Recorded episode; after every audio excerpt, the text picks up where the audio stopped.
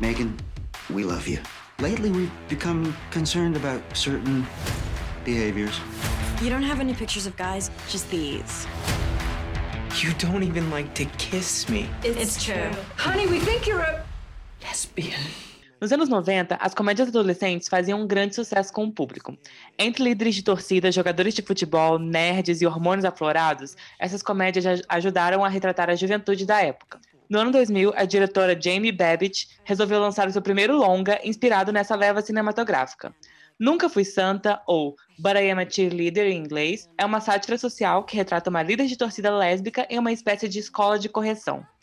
O longa sofreu bastante críticas negativas na época, mas hoje é conhecido como um grande clássico cult do cinema LGBT. E para confabularmos sobre esse filme, eu convidei a Ana Paula Ieira do podcast Qualidade Questionável. Seja bem-vinda, Ana Paula. Obrigada, fiquei muito feliz com o convite. Eu que agradeço. E vamos falar sobre esse clássico, né? Sobre esse novo clássico do cinema LGBT, que é o Nunca Fui Santa. Quando que você viu esse filme pela primeira vez? Foi no comecinho da pandemia que eu falei, vou pegar vou assistir tudo que eu conseguir de cinema lésbico. Então foi, a gente tá em 2021, foi, cara, 2020, foi tipo bem no comecinho, assim. Faz mais ou menos, já vai dar ano, né? Sim, sim, vai dar quase um ano. E qual foi a sua sensação, né, de a primeira sensação de ver esse longa, assim, porque acaba que eu nunca fui santo, ele é um pouco esquisito, né? Tipo, para quem não é um cinema muito tradicional. Não. Cara, eu ri muito. Foi, como, como eu falei, eu peguei e para assistir vários de uma vez. E se mais alguém já fez isso, vai saber o tanto que fica deprimente, porque achar filme com essa temática que, cara, que não é um filme que uma delas vai se suicidar no final, alguma coisa assim, é difícil. Então, quando eu assisti esse filme, ele foi foi tudo, assim. Eu ri muito, ele é muito engraçado. Eu lembro de indicar ele para todo mundo. Eu saí indicando ele para todas as pessoas que eu conhecia. Eu só, só esqueci de falar sobre o que é esse filme, né? O Nunca Fui Santa conta a história da Megan, que ela é uma líder de torcida, então tem toda aquela história, assim, ah, escola dos Estados Unidos, líder de torcida, e ela namora um, um tipo gostosão da escola, só que ela não se sente satisfeita com esse cara da escola com quem ela fica, né? Que fica metendo a língua na boca dela e tal. E sempre quando ela beija ele, ela imagina peitos, né? Tipo, ela, ela, ela é um filme muito visual, né? Tipo, no que, que ela foca sexualmente, assim, nas líderes de torcida, o peito, da bunda. E ela não se percebe como lésbica porque ela não sabe que existe essa possibilidade, né? Tipo, ela ela, sei lá, ela, ela se divide, divide naquelas caixinhas mentais, né? Então ela pensa, tipo assim, poxa, eu, eu, ela sabia que gostava do corpo feminino, né? Mas ela não entendia ainda isso direito. E aí, aí os pais dela começam a perceber um pouco isso, né? A amiga da escola dela também, que é a Michelle Williams, ela vê o pôster no armário de uma garota e os pais dela resolvem internar ela numa clínica para tentar fazer com que ela vire uma mulher hétero, assim, né? Então, uma, uma, quase uma clínica de conversão. E a história pode parecer super triste, só que ela tem uma estética tão camp, né, tão colorida. Então, dentro da própria clínica de conversão, é, o azul é, do homem, o rosa da mulher, e aí a RuPaul, que faz o, que faz o cara que, que leva ela até a clínica. Então, é, é, é, surreal, assim, né? Porque a RuPaul, que é a drag que todo mundo conhece, tá lá é, vestida de, de homem e com a camisa, né? Straight is great, né? Hétero é ótimo. E é super irônico, é super doido e controverso, assim, né? E, as, e esse filme, quando ele saiu, ele foi esculachado pela crítica, porque é uma comédia muito de estereótipo, se você for pegar ele na superfície. Eu acho que a Ana, você também, quando, quando indicou para os amigos, você percebeu que, que alguns ali ficaram perdidos nessas ironias que tem no filme? Totalmente perdido. Cara, eu acho que para quem tá de fora da comunidade, deve ser uma experiência muito mais bizarra do que para quem tá dentro da comunidade. Porque o que você falou dele brincar muito com os estereótipos é exatamente isso. Tipo assim, ele pega. Ele tanto usa os estereótipos a favor da narrativa, por causa desse estereótipo, ela é sim lésbica, tanto quanto o contrário, né? Tipo, apesar desse estereótipo, ela não é o que geralmente se associa a essa característica. Então, eu acho que o filme faz os dois, né? De formas mais sutis. Por exemplo, a, a cena que a, uma das meninas que tá nesse acampamento fala que ela não é que é a mais masculinizada de todas, né? Acho que é a Jen. É, só tem uma cena que nessa, nesse lugar eles fazem tipo umas reuniões, umas terapias em grupo, e aí numa dessas essa menina fala, olha, na verdade eu não sou lésbica não, eu gosto de homem, a única coisa é que ela se entende como trans. Então assim, todas as coisas que associavam ela como lésbica, na verdade não eram isso. Sim, e, e é muito doido os estereótipos que você falou, né? Porque quando ela, quando a Megan é internada, né, os pais falam: "Ah, mas você virou vegetariana". E todas as lésbicas são vegetarianas. e você gosta da cantora X. E todas as, as lésbicas gostam da cantora X. Então é, é, muito doido porque eles usam um estereótipo. É quase que é quase que uma ironia, assim. E eu acho que aí a diretora ela pegou muito do John Waters, porque o John Waters ele pega esses estereótipos de gênero, né? Então ele pega a drag queen super espalhafatosa e ele faz quase que uma inversão, né? Tipo assim, é, eles que riem da gente, não a gente que ri deles. Então, às vezes, o espectador tá pensando assim, putz, é, nossa, esse estereótipo, nada a ver e tal. Só que a, a diretora ela usa muito como um humor, né? É, esse, ano passado, esse filme fez 20 anos. E aí a Jamie falou que ela queria fazer uma, uma, versão de Patricinhas de Beverly Hills. Na verdade, ela falou um monte de coisa, né? Primeiro ela falou que é inspirado num artigo que ela leu 10 anos antes.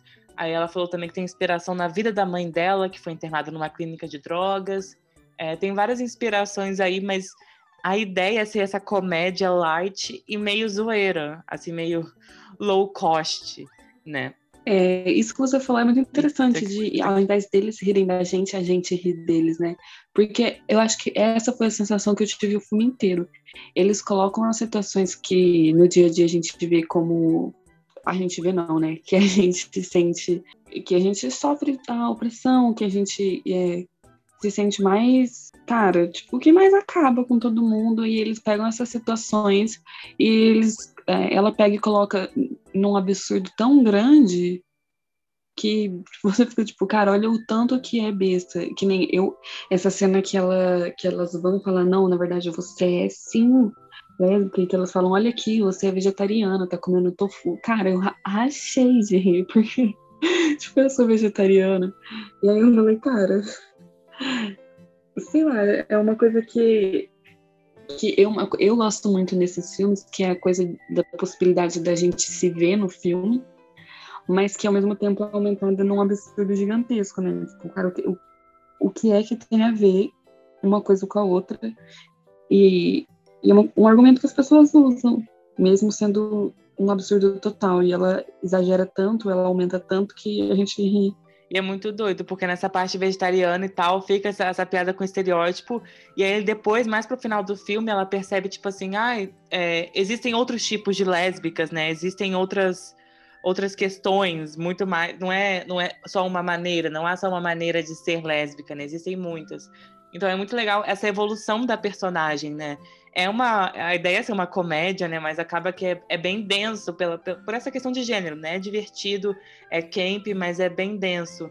E você tem alguma cena favorita, na Paula? Você já falou dessa, da, da, das pessoas tirando ela do armário. Você falou da Jen. Você tem alguma cena que te marcou bastante? É muito difícil escolher uma só, porque no meio dessa ironia toda e tal, eu vejo que muitas coisas são muito sérias e que, cara, eu, por vezes até me parece meio tipo educativo o momento que ela se aceita e aí ela vai lá naquele acampamento contrário, né, tipo resistência que existe ali na frente de ex-campista desse desse acampamento de conversão.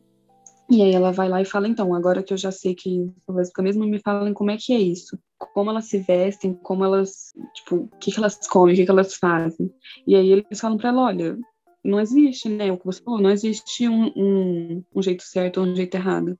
E eu vejo que ele pode ter até esse tom educativo.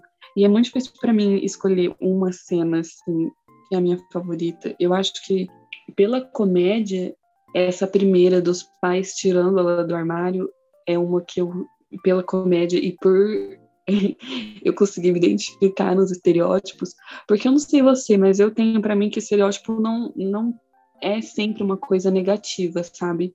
Eu vejo que para mim, por exemplo, é, fazendo parte dessa comunidade, eu vejo que é um jeito de eu reconhecer os que são como eu.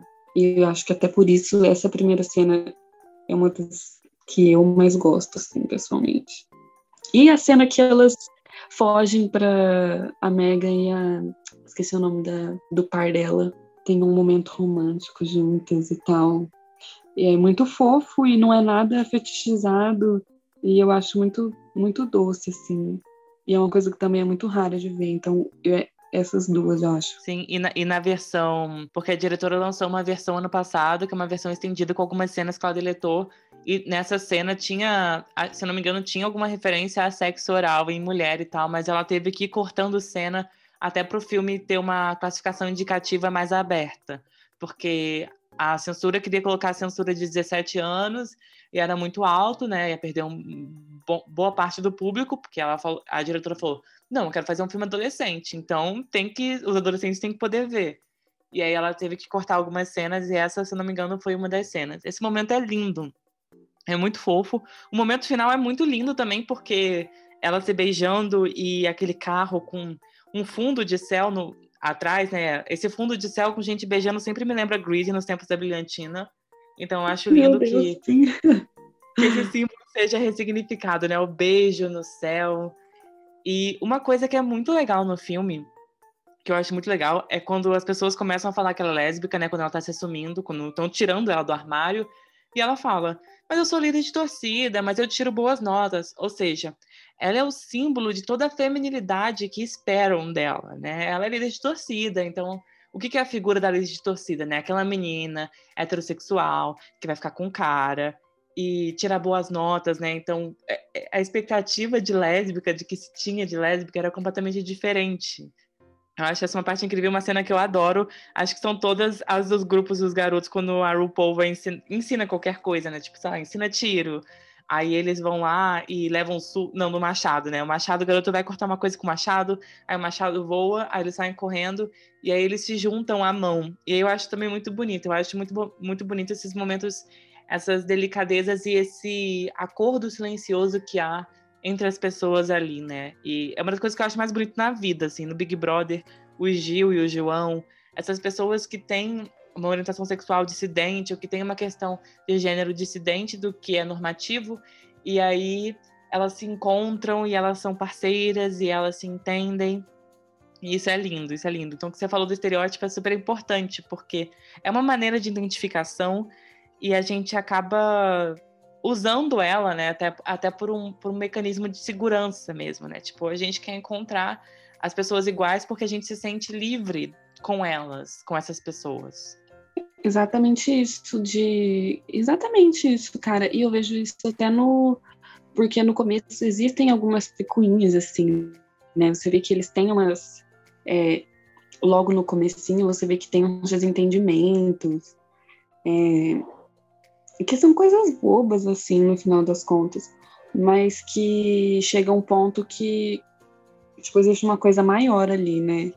Pra, para eles se juntarem, para eles se ajudarem. É o que você falou, esse acordo silencioso, que não é sempre que acontece, né? E a gente sabe que não é só por. É, porque, tipo, ai, ah, tal pessoa é um cuzão, uma cuzona, nem nada disso. Por exemplo, a, a Mega mesmo, né? Ela delata os coleguinhas dela numa cena, sendo que ela mesma estava indo fazer sacanagem ali pensando na menininha que ela gosta. Então, assim, é um processo inteirinho, assim, da personagem, tipo, é, no começo não se aceita, começa desses pensamentos. Ela não, primeiro, ela não se aceita, ela não aceita os outros, tipo, essa cena dela delatando.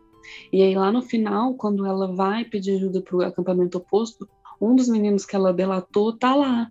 E ele ajuda ela, e ele conversa com ela, e ele assim, ele entende, sabe, que não foi uma coisa pessoal dela com ele e que é muito provavelmente e que muito frequentemente é uma coisa é, dela com ela mesma que acaba atingindo outros, né? Isso é muito uma divisão do individual para a comunidade, né? Quando a gente sente que a gente como um indivíduo único, né, LGBT, a gente a gente não pensa, não, não tem esse senso de comunidade, e a gente isso é uma des, despolitização né, do movimento, então você começa, faz isso, né? Você delata, é, se, porque acham errado, você não tem aquele senso de, de união de que tá todo mundo no mesmo saco, né? Que a expressão diz, né? Tá todo mundo no mesmo saco. E esse filme, ele completou 20 anos ano passado. E por que que você acha que ele acabou se tornando assim um clássico? Eu sei que você viu ele também ano passado, mas por que que você acha que ele acabou se tornando um clássico e por que que você acha que ele ainda é tão importante hoje em dia, né? Ele traz coisas que são discutidas ainda hoje em dia. Eu acho que um dos fatos dele ter se tornado um clássico é o que eu falei antes, né? De ter tão pouco filme que fala que é de alguém da comunidade falando sobre alguém e que não é completamente fetichizado e não é uma história triste, não é uma história trágica. Uma coisa que eu conversei com os meus amigos esses dias, a gente assistiu um filme que chama Saving Face, que também é uma como se é, é uma comédia romântica, uma, um drama, enfim, lésbico também. É, uma coisa que existe muito é de fazer o sofrimento dos outros de a expressão que meus amigos usaram, mas assim, é um turista no sofrimento dos outros, sabe? de tipo assim pegar e fazer um filme que é muito triste, falando sobre como sofreram muito e tal. E é muito isso, tem muito filme assim, e esse não é. E mesmo passando tanto tempo, ele continua sendo um dos poucos, sabe? Ele não é, não virou uma regra, ele é ele era um filme à frente do seu tempo e ele continua sendo, sabe? Tanto que a gente está é, comentando sobre todas essas coisas e como elas ainda acontecem hoje em dia e como a gente consegue observar isso no BBB, que é um reality show que está acontecendo agora. Então, enfim, continua, eu acho que se tornou e que continua sendo um clássico por ser tão único. É, e acho que assim também é, de, de por que está sendo discutido, eu eu vejo que assim uh, muita coisa já mudou mas ao mesmo tempo pouquíssima coisa mudou. Eu, eu não sei explicar direito, sabe? Mas é que eu tenho a impressão de que essas novas liberdades, assim, que essas coisas que a gente tem, que a gente considera que são avanços, são muito de fachada. Muitas vezes são muito de fachada. Então, acaba que de fachada, essas mudanças sendo apenas só de fachada, eu, eu acho que às vezes não são nem uma coisa boa, porque quando você bota de fachada e bota para todo mundo ver, as pessoas param de achar que aquilo ainda é um problema. E ainda é um problema. E essa questão também que eles colocam de. Eu acho que é super importante também essa, essa necessidade de, de uma divisão entre o masculino e o feminino, né? E tal, tal coisa é inerente à mulher, tal coisa é inerente ao homem. E aí o casamento ser a formatura, né? Ou seja, o ápice da vida é o casamento. E aí eu acho também que isso acho que isso permite alguns debates super importantes em relação ao assimilacionismo, né? Que é uma questão super é, discutida. Eu acho que naquela época que a Jamie Babbitt lançou ainda era pouquíssimo discutida, né? Porque as pessoas LGBTs elas queriam aparecer no mainstream, mas depois de um tempo começou o mainstream começou a engolir um pouco a gente, sabe? E a, e a nossa o nosso sentimento de rebeldia, a nossa, o nosso questionamento ao sistema heteronormativo. Então, eu acho que o filme ele permite muito isso, né? Porque ele traz aquele sistema hétero que é ai, o casamento, ai, o filho, aquela tradição, né? Aquele papel da mulher de limpar o chão, de limpar a casa, o papel do homem de caçar, de ir à guerra. Então, será que vale a pena nós, como comunidade LGBT, é, querermos reproduzir esse sentimento, né? Querermos dividir a nossa relação. Ah, tem um masculino e tem um feminino. Ah, o feminino vai limpar, o masculino vai caçar. E aí, no fundo, no final, todos queremos casar, todos queremos ter filhos. E será que vale a pena reproduzir esse sistema que eu acho particularmente muito falido? E eu acho que o filme prova que o sistema é falido e as pessoas heterossexuais, em sua maioria, perceberam que é falido, mas eu acho que nós LGBT ainda temos muitas questões, assim é, é super. Acho que a gente todos temos que ter os mesmos direitos, sim, né? O direito de casar, o direito de adotar, mas será que isso é realmente o objetivo final? Entendeu? Fica esse questionamento no ar do filme, né? Dessa, dessa adaptação que a gente foi acabando perdendo um pouco essa, essa questão, esses questionamentos, né? Do que, que é do que, que é necessário, né? E do que, que é forçado, o que, que é pressão social em cima da gente. Totalmente isso. E o filme mesmo ironiza completamente, né, esses, essa divisão e esse objetivo final. É, acho que é bem isso mesmo, tipo, de botar o rosa para as meninas, elas têm que saber limpar o chão e eles têm que saber. E até, cara, a cena para mim mais absurda, absurda assim do filme é o último teste deles, que é aquela fantasia bege com aquelas folhinhas no corpo. Adão e Eva. Que eles têm que fazer uma simulação. Aquilo é um absurdo total e é visto como um. É, cara, não sei, mas é um absurdo. Tipo, chega nesse ponto do filme, eu já tava vendo, não pode ser. E, e é o objetivo, assim, né? Tipo, o natural é este, tem que acontecer assim. Então, desde o aspecto assim, social, o que, que é uma obrigação social da mulher, até uma coisa que é, assim, é nada público, entendeu? É uma coisa que não acontece, não é para todo mundo ver, é uma coisa intimista que acontece é, entre duas pessoas, ou mais que seja, mas ninguém mais tá vendo, não é para os outros. E até isso ele tem que ser é, padronizado, sei lá. Porque acaba que é uma coisa assim que rola em vários ambientes é, LGBTs, principalmente no interior, né? Por exemplo, sei lá, se o pai suspeita que o filho, o pai vai lá e leva o filho num puteiro, ou, ou, ou, força, sabe? Então, essa forçação de barra existe até hoje, né? E é super atual, assim, essa questão que o filme traz. E o filme também gerou do, dois ícones LGBTs, né? Que foi a Natália, Natasha Lyon e a Clia Duval. As duas acabaram fazendo outros papéis lésbicos depois, né? A Clia mais, eu acho que a Natasha não fez tanto. E você já conhecia as atrizes? A Clia até, a Natasha fez Horas de New Black, cara. E ela fez boneca russa, né, na Netflix também. Ela é a protagonista. É, esse eu não vi ainda. Esse é mais atual e é mais sério do que. Mais sério, entre aspas, assim, né? Tipo, mais cult, mais é, mainstream, não sei a palavra certa de usar. E a Clia que fez, ela dirigiu, né? Um filme com a Kristen Stewart, ela dirigiu. Happy Season, né? Happy Season. Isso. Uhum. E é muito legal porque as duas foram uhum. afetadas por esse filme, né? A Clea, hoje em dia, ela conta que ela se descobriu mais, assim, com esse filme. Não que ela não soubesse que era lésbica, mas que ela é, assim, ganhou mais coragem, ganhou mais força, assim. As duas falam que é muito importante esse filme na carreira, porque esse filme ajudou muita gente, né? A Natasha, até hoje, ano passado, nas entrevistas que ela fez pelos 20 anos do filme, ela contou assim que esse filme é um dos mais marcantes na vida dela, porque as pessoas chegam até ela e falam: "Você mudou minha vida". Ela fala: "Isso não rola com todos os filmes". E rolou com esse Nunca Fui Santa.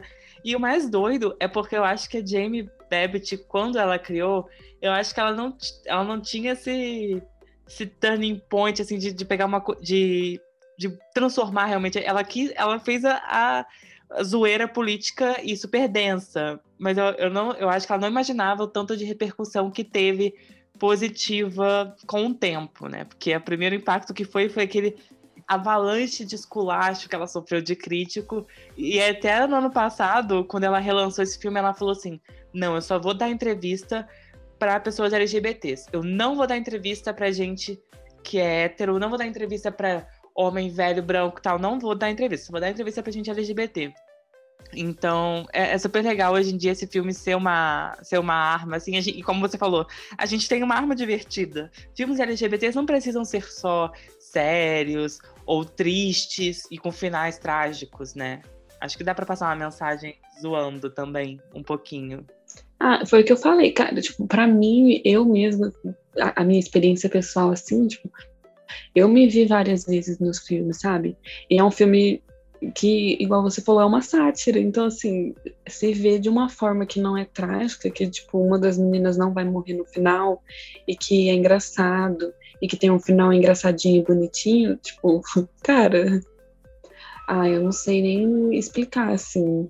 E, e, com certeza, eu acho que ninguém faz um filme desse achando que vai ter esse super impacto positivo, né?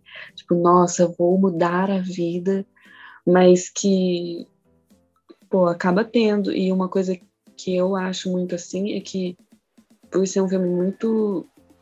Cara, o acesso é muito difícil, tipo, você não acha em nenhuma Netflix da vida, não.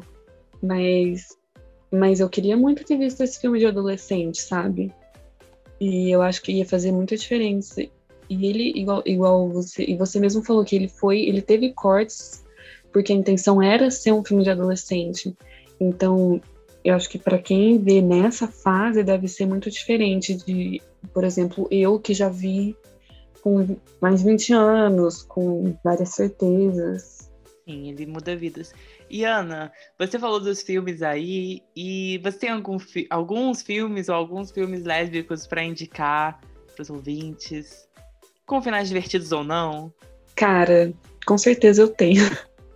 É, o primeiro, e que é um filme, assim, eu acho que é um dos melhores, é, um dos melhores romances lésbicos que eu já vi de longe, assim, chama Saving Face, ou Livrando a Cara. A diretora é Alice Wu, que é a mesma que fez. É, eu não lembro o nome em português, mas ela fez um filme para Netflix que chama The Half of It. E, e é super bonitinho o filme que ela fez para Netflix, é, que tem é bem mais adolescente que Livrando a Cara, mas é lindo. É, são duas mulheres da comunidade chinesa nos Estados Unidos e o filme fala tanto sobre isso quanto sobre a história de romance entre as duas, quanto uma coisa de é, uma coisa intergeracional e como você consegue perpetuar uma cultura sem perpetuar toda a opressão que vem junto. O filme é lindo, o, a, ele é muito bem, muito bem filmado, muito bem dirigido, ele é muito bonito. Também não é muito fácil de encontrar, mas vale muito a pena. É, e o outro que eu acho que muita gente conhece, é mais conhecido, que é Imagine Eu e Você, que é uma gracinha de filme, com um final muito fofo, muito fofo mesmo, e que tem a Cersei Lannister de Game of Thrones, eu esqueço o nome dela toda vez, mas tem ela lá. E é uma gracinha de filme, que também é uma linha de romance. Enfim, eu tenho essa preferência, né? Eu gosto muito de filme de comédia romântica e poder assistir um filme de comédia romântica onde eu consigo me ver, para mim é sensacional. Então, e se for para indicar um do mesmo nível de Nunca Fui Santa, Debs, que é um filme com orçamento que deve ter sido uns 3 reais, mas é engraçado demais. É engraçado demais eu não sei explicar. Ele, é, ele não é igual Nunca Fui Santa, não tem tantas essas reflexões e tal. Ele é bem mais. Cara, esse aí, assim, tipo, pequenos espiões. só que com lésbicas, não sei. Meu Deus. É, é, incrível, assim. Eu acho, que, eu acho que os melhores filmes são os com os menores orçamentos, assim. Tipo, se vira no orçamento, tem um monte de filme de super-herói com um monte de efeito especial que é uma merda. E filme de baixo orçamento é ótimo. Então, assim, baixo orçamento é tudo. O que importa é o, é o talento e a mensagem. Eu também acho, cara. Faz a pessoa se esforçar mais para contar a história. você não vai conseguir se apoiar tanto nos efeitos especiais. Você vai ter que fazer o trabalho mesmo. Uma pena que esses não tem no streaming, né? Mas as pessoas já sabem como, como encontrar na internet. Todo mundo sabe como encontrar na internet, porque ninguém chegou na internet ontem, né? Eu mesma sou uma fã admitida aqui da Sapatão do Drive. Eu acho que ela faz um serviço de utilidade pública na internet. E Ana, para encerrar, queria que você falasse também o é, que, que você acha que os filmes lésbicos hoje em dia podem aprender com Nunca Fui Santa. E o que, que falta ainda de. Quais fatores faltam ainda para os filmes lésbicos? Tipo, o que, que você acha que está faltando em questão de diversidade, em questão de tema? Eu acho que o que poderiam aprender é a leveza. Você não precisa, é, para tratar de um assunto mais sério, mais profundo, fazer disso um, um drama pesado, uma coisa que vai te deixar né, de coração apertado nem nada. É, você consegue tratar isso com leveza, você consegue tratar isso de uma forma mais cotidiana e ter o mesmo impacto, que eu acho que Nunca Foi Santa faz isso muito bem. E quanto ao que falta, cara, representatividade ainda falta demais. É, quando eu fui pegar para fazer essa lista, eu fui, fui anotando o nome de filme e lendo sinopse. E, cara, é, diversidade racial, pouquíssima, pouquíssima. Tem um ou outro. É, e aí, quando você vai ver umas coisas completamente bizarras, tem um que é muito bom, que eu também já deixo de indicação que chama Rafik, que é lindo. Aí eu já não vou, não vou saber falar de qual país exatamente, mas é lindo. São duas meninas negras de duas comunidades diferentes na África. Salvo engano, é Angola. Mas eu posso estar errada, e aí, enfim, erro meu também. eu devia pesquisar isso melhor. Mas falta demais, não tem. Falta, falta essa leveza que tem Eu Nunca Fui Santa Falta, cara, falta quantidade, pelo amor de Deus, sai um por ano e toda vez que sai um por ano a gente fica, eu vejo toda essa platão do Twitter inteiro maluco atrás de assistir esse um filme que foi o único que saiu o ano inteiro, sabe? E é muito difícil, é, tem muito isso do final triste, né? Do, de matarem as personagens lésbicas de filme lésbicas ser sempre de sofrimento. Inclusive, eu vi um TikTok esses dias que era essa zoeira, né? Que era tipo, ai, roteiristas escrevendo filmes lésbicos.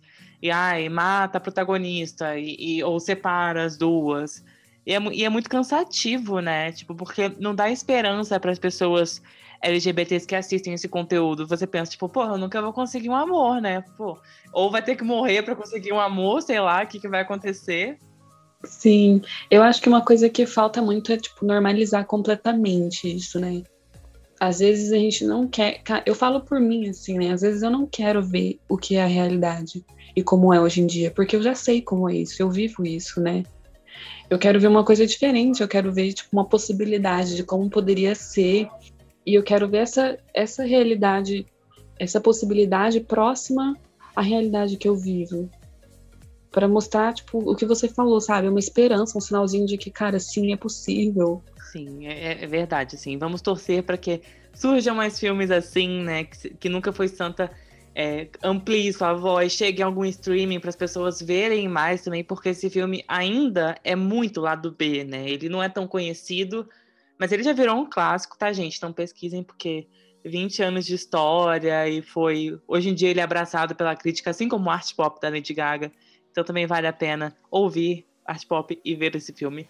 É, e Ana, se o pessoal quiser te encontrar, onde eles podem encontrar essa lista que você falou que estava fazendo e também o arroba do seu podcast. O meu perfil pessoal no Twitter é biquíni amarelinho, final L-I-N.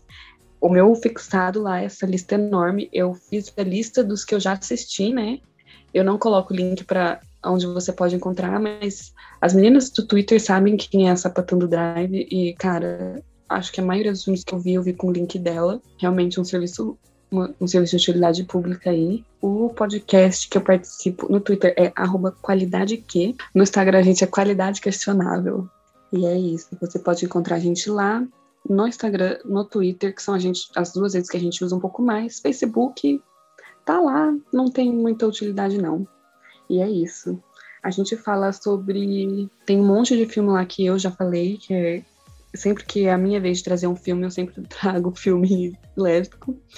É, mas a gente fala muito sobre cultura pop no geral, né? Sobre filme, sobre livro, a gente já falou. Os meninos gostam muito de jogo, então eu acompanho eles nisso. A gente meio que juntou cada um a, tua, a nossa é, personalidade e fez aí uma coisa em comum. Super legal, Ana. Adoro, adoro vocês. Ouvi o episódio sobre Eu Nunca Fui Santa. Muito legal. Eu achei muito legal algumas divergências, mas aqui que a gente já esclareceu.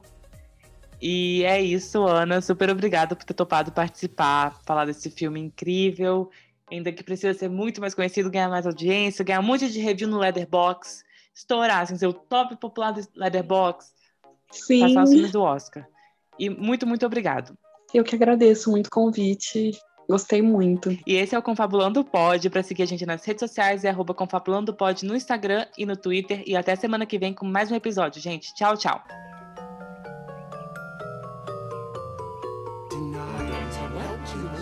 yourself. You hug us way too much. Step one was easy. You don't even like to kiss me. Like. You put your hand on my skirt. Homosexual. I think it's fun. Homosexual. Homosexual. Homosexual. I'm a homosexual.